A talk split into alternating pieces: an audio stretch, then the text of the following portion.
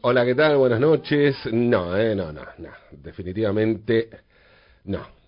Los roedores no son todos lo mismo. ¿eh? Aclaremos.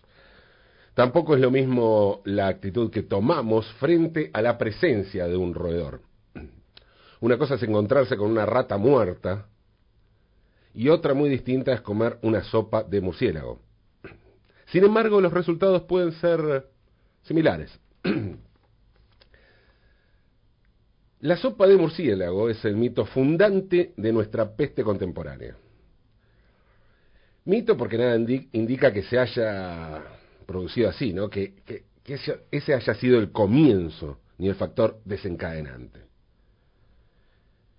Y más que mito, bien podríamos definirlo como el meme fundante de nuestra peste contemporánea. Un mito, un meme, un relato tranquilizador y aleccionador.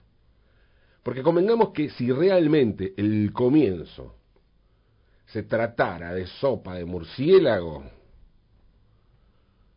nos merecemos esto y mucho más.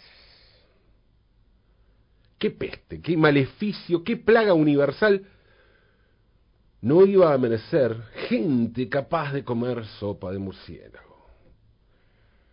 ¿Es un mito fundante o un meme fundante, como prefieran?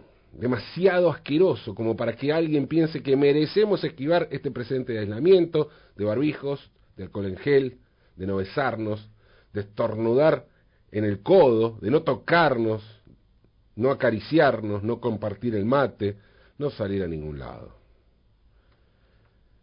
Decía que no todos los roedores son lo mismo, que una cosa es un murciélago en caldo y otra, otra bien distinta, una rata muerta en el piso. Pues bien, en lugar de esa batisopa, el mito podría tener un comienzo distinto. Un comienzo que diga así. La mañana del 16 de abril, el doctor Bernard Rie, al salir de su habitación, tropezó con una rata muerta en medio del rellano de la escalera. En el primer momento, no hizo más que apartar hacia un lado el animal y bajar sin preocuparse. Así arranca la novela La peste del escritor francés Albert Camus. Camus era francés, pero nació en Argelia, en la ciudad de Drian, en 1913, cuando Argelia era una colonia francesa. Camus situó su novela en la ciudad argelina de Orán. La peste es una ficción cargada tanto de absurdo como de alegoría. Ficción porque si bien Orán un, fue un territorio donde se sucedieron varias pestes, ninguna tuvo lugar en el siglo XX, época en la que Camus sitúa esa novela contemporánea de su tiempo. Alegoría y absurdo porque Camus, Camus, utiliza esa peste para indagar en la naturaleza humana. Aparecen entonces la paranoia, la psicosis, las miserias, y como trasfondo una cuestión colonial que tenía a este escritor, a Camus, dividido, dividido entre su condición de francés cosmopolita y su pertenencia territorial a Argelia pues estaba como en una situación, diría, de tibieza. ¿eh? Como ocurre muchas veces, la literatura logra ser premonitoria, inclusive en esa aparente tibieza. En el caso de la peste, puede pensarse en esa premonición respecto, respecto de las pestes que iban a azotar posteriormente a distintos territorios y épocas, como ocurre actualmente con la pandemia del coronavirus, ¿no? Obviamente, estamos hablando de eso. Pero la novela de Camus también sería clave para leer posteriormente los acontecimientos que llevarían a la guerra de la independencia, a la independencia tras una cruenta guerra civil los métodos de tortura y exterminio utilizados por los militantes, por los militares, militantes, militares franceses contra los insurgentes independentistas fueron extremadamente despiadados y sanguinarios, tanto que sirvieron de inspiración a sus pares argentinos durante la última dictadura cívico-religioso-militar. Pero hablemos de otros vínculos de Argelia y Camus con la Argentina. En ese momento, la Biblioteca Nacional en este momento, ahora, ¿eh? En este momento, ahora, acaba de hacerlo. La Biblioteca Nacional informó que cerrará sus puertas por los alcances de la peste, como está ocurriendo con muchos otros lugares. Hablo del coronavirus, obviamente, coronavirus. Pero bien podría estar hablando de Camus, porque por estos días se está terminando la muestra Albert Camus, un extranjero en Buenos Aires. La muestra tuvo la particularidad de tener el manuscrito original de la peste, no se quedó toda la muestra, sino que fue de agosto cuando se inauguró hasta noviembre. El texto fue adquirido en 1983 por la Biblioteca Nacional de Francia y permaneció allí, se quedó siempre en Francia hasta que salió para esta visita a Buenos Aires. Estuvo, como dije, entre agosto y noviembre, ahí en Recoleta, en el edificio que hizo Clorindo Testa. Primera vez que sale de Francia. O sea, llegó en agosto.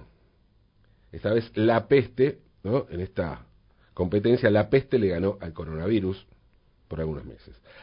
El resto de la muestra incluye varias fotos de lo que terminó siendo una visita frustrada de Camus a Buenos Aires, porque estuvo Camus acá.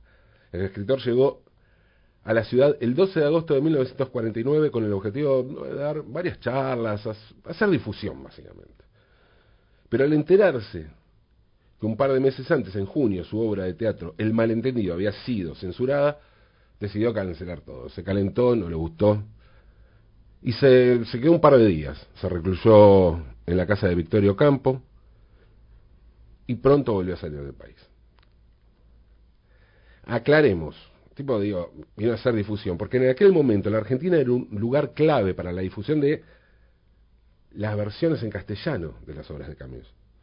En los años 40, los textos de este escritor francés eran editados aquí por MC, Losada, Sur, que los distribuían a todo el mundo de habla hispana. Porque era impensado editar en España por la fuerte censura que imponía la dictadura de Francisco Franco. La peste iba a tener años después un nuevo contacto con la Argentina, cuando Luis Puenzo realizó en 1993 una película basada en el libro de Camus.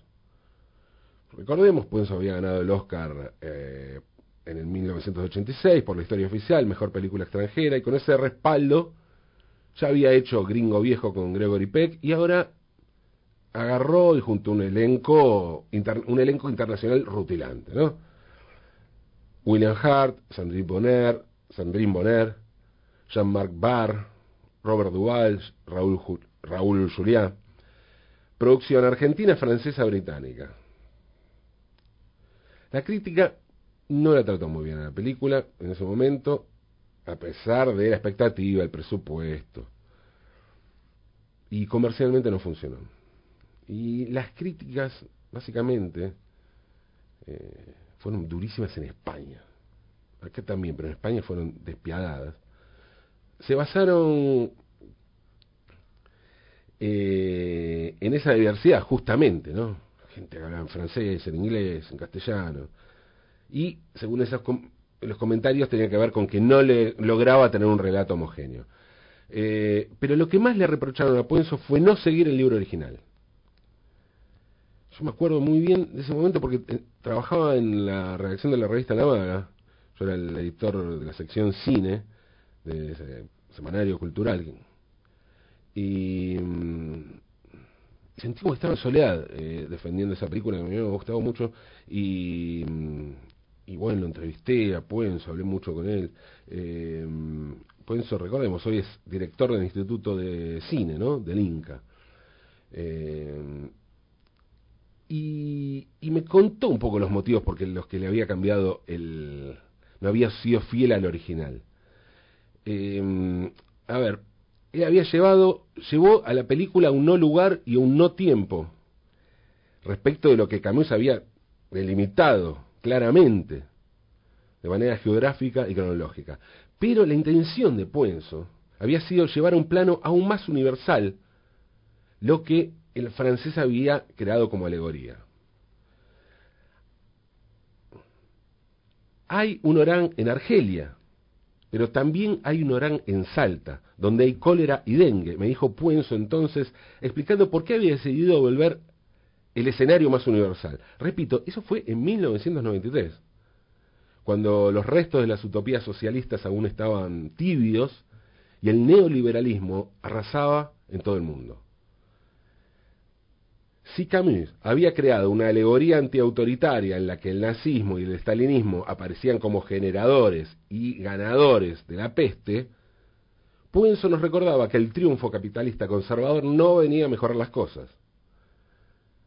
Así es como se leía el libro de Camus desde la Argentina. Así es como llegaba, llegaba la peste a la Argentina. En 1957, ocho años después de publicar La Peste, con apenas 44 años, Albert Camus obtuvo el Premio Nobel de Literatura. Tres años después, en 1960, se mató en un accidente automovilístico. No es el único caso de una peste o una epidemia vinculada al mundo de la literatura, no hay montones de casos. Eh, pero sí quizás sea, por un lado, el más emblemático, el más famoso, y por otro, por lo menos los contemporáneos, y por otro el más vinculado a la Argentina directa o indirectamente. En vida, eh, Camus tuvo constantes polémicas con quien fuera el otro gran escritor e intelectual francés de la segunda mitad del siglo XX, Jean-Paul Sartre, un sartreno ilustre, como José Pablo Feynman suele decir que Sartre es mucho más sólido como filósofo y pensador, pero que Camus es mejor novelista. Lo cierto es que ambos se los vincula al existencialismo, una corriente creada por Sartre de la que Camus renegaba por más que siempre se lo define como existencialista. Camus prefería hablar de absurdismo porque le interesaba indagar en el absurdo del alma humana.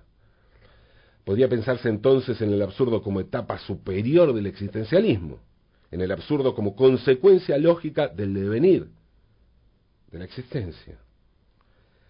Es probable entonces que las pestes sirvan para indagar sobre eso, sobre la existencia, que sean aquello que nos permite terminar de asumirnos portadores de infinitos caminos absurdos que nos llevan a aislarnos, a contagiarnos, a sumirnos en la angustia y a descubrir, en definitiva, que no somos inmortales.